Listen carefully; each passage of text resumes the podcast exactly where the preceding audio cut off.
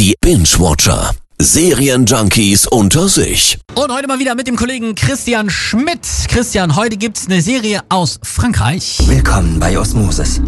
Sind Sie bereit zu entdecken, was wahre Liebe ist? Osmosis. Der Name ist ein bisschen merkwürdig, oder? Äh, ja, fand ich tatsächlich auch, aber genau deswegen habe ich mir die Serie auch mal gegönnt und wurde, tahaha, nicht enttäuscht. Okay. Die französische Science-Fiction-Serie dreht sich um das Thema überhaupt, nämlich die große Liebe. Aber wir kennen das alle, wie finde ich die und ist der Partner an meiner Seite wirklich der oder die richtige? Ja, und in Osmosis lassen sich Menschen Nanoroboter einpflanzen, um eben so ihren Seelenverwandten zu finden. Jeder hat einen Seelenzwilling. Das stand in der Anzeige. Und ich habe gedacht, selbst ich?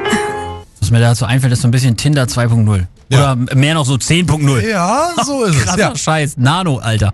Okay, aber ich kann mir vorstellen, also auch heute bei den Dating-Apps, da gibt's doch natürlich auch Probleme bei, oder? Na klar, da geht's vor allem natürlich um die ethischen Fragen, aber eben auch um technische Probleme des Projekts.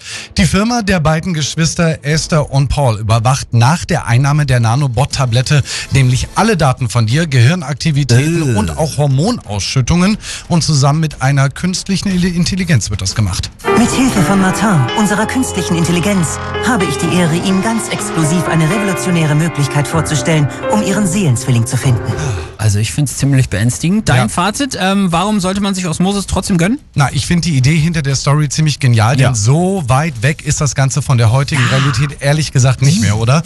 Äh, die Vorstellung zum Beispiel, dass man einfach nur die Augen schließen muss, ein digitales Tattoo am Handgelenk berührt und dann seinen Seelenverwandten in so einer Art Matrix sehen und Achtung, spüren kann, wann immer man will und wo man auch gerade ist. Krass, oder? Ja. Und ja, in der Serie haben die Pärchen sogar so äh, Sex. Nein! Ja. Ach, Scheiße. ja, aber die Charaktere sind wirklich überzeugend und richtig, richtig spannend. Paris als Schauplatz Gott natürlich eine absolute Wucht, deswegen mein Fazit, ich find's geil.